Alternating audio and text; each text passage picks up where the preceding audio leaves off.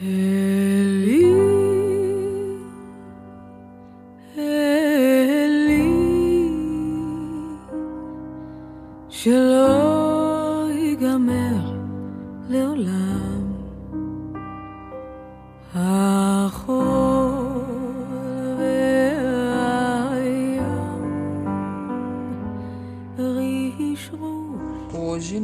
19 de abril, completam-se 78 anos do levante do gueto de Varsóvia, que foi a primeira resistência civil armada ao nazismo.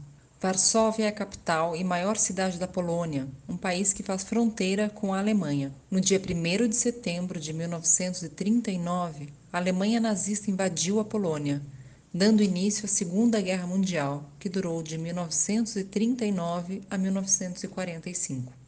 A Polônia era o país europeu com a maior população judia da Europa e a segunda maior do mundo. Assim que tomaram a Polônia, os alemães imediatamente estabeleceram uma série de medidas e regras para a exclusão dos judeus na sociedade. Por exemplo, era obrigatório que cada judeu usasse em sua roupa a estrela de Davi como forma de identificação. Os judeus também foram impedidos de trabalhar, seus bens foram confiscados, suas lojas foram fechadas. Além disso, as autoridades alemãs começaram a concentrar a população de 3 milhões de judeus que viviam naquela época na Polônia em guetos nas grandes cidades. O maior desses guetos foi o gueto da cidade de Varsóvia. Ele foi organizado em um bairro de população majoritariamente judia. Primeiro, esse bairro foi cercado e vigiado por soldados. Todos os judeus da cidade foram obrigados a abandonar suas casas e a se mudar para esse bairro. Em seguida, os judeus das cidades vizinhas também foram forçados a se mudar para lá. Em seu ápice, em 1941, cerca de 450 mil judeus viviam nos 300 hectares do gueto. Para se ter uma ideia, era como se fosse a população de São José do Rio Preto morando no bairro do Brás. Em um pequeno quarto,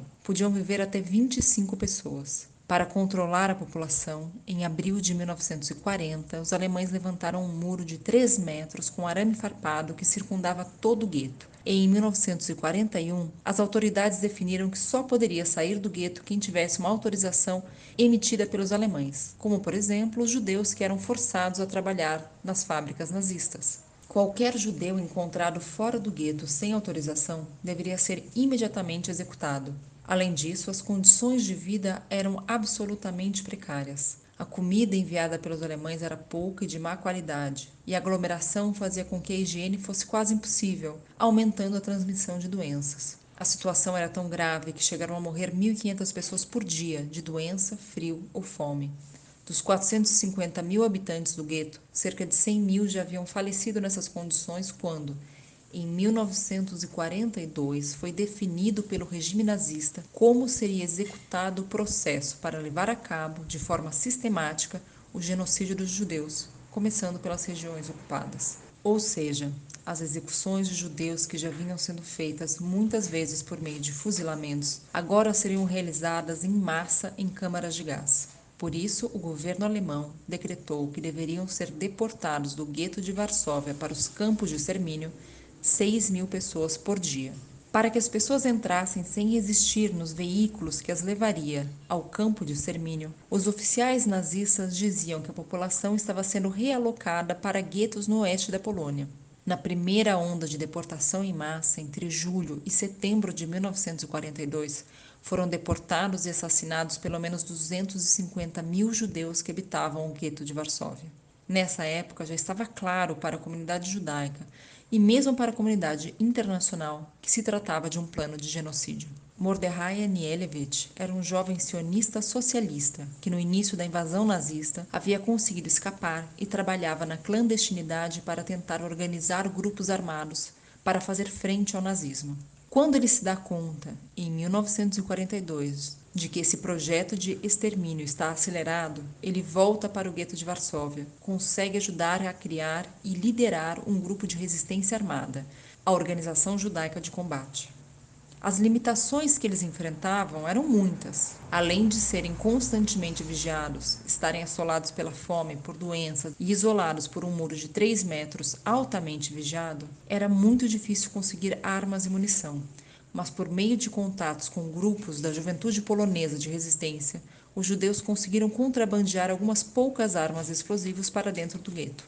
De outubro a janeiro, quando as autoridades nazistas estavam realizando deportações de outras regiões, o grupo de resistência do gueto de Varsóvia conseguiu construir 600 abrigos subterrâneos e contrabandear armamentos. Quando começa o ano de 1943, o governo alemão já havia dado a ordem para que o gueto fosse rapidamente extinto e todos os seus habitantes assassinados. O gueto contava, nesse momento, com uma população de 60 mil habitantes. A primeira tentativa de deportação desse ano ocorreu no dia 18 de janeiro. Os alemães entraram no gueto, assassinaram 600 judeus e reuniram 5 mil para serem deportados. Eles não esperavam nenhuma resistência, mas o grupo liderado por Mordechai Anielewicz atacou os oficiais que estavam conduzindo a operação. Com isso, muitos judeus que seriam deportados nesse dia conseguiram fugir. 50 oficiais nazistas morreram e todos os insurgentes foram assassinados pelos alemães, menos Mordechai, que conseguiu fugir.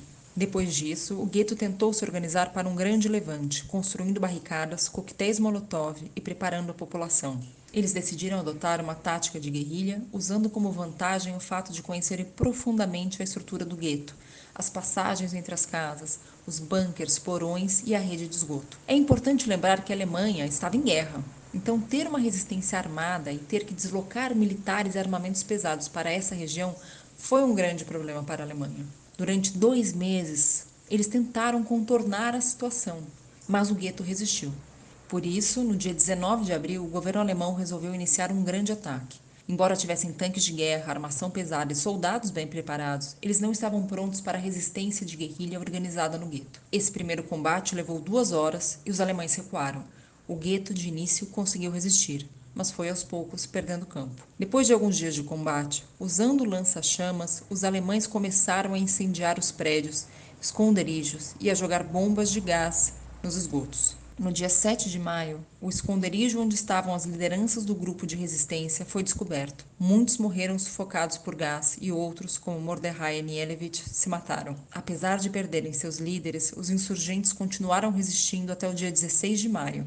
A destruição do gueto que deveria levar apenas três dias, segundo o planejamento alemão, levou quase um mês.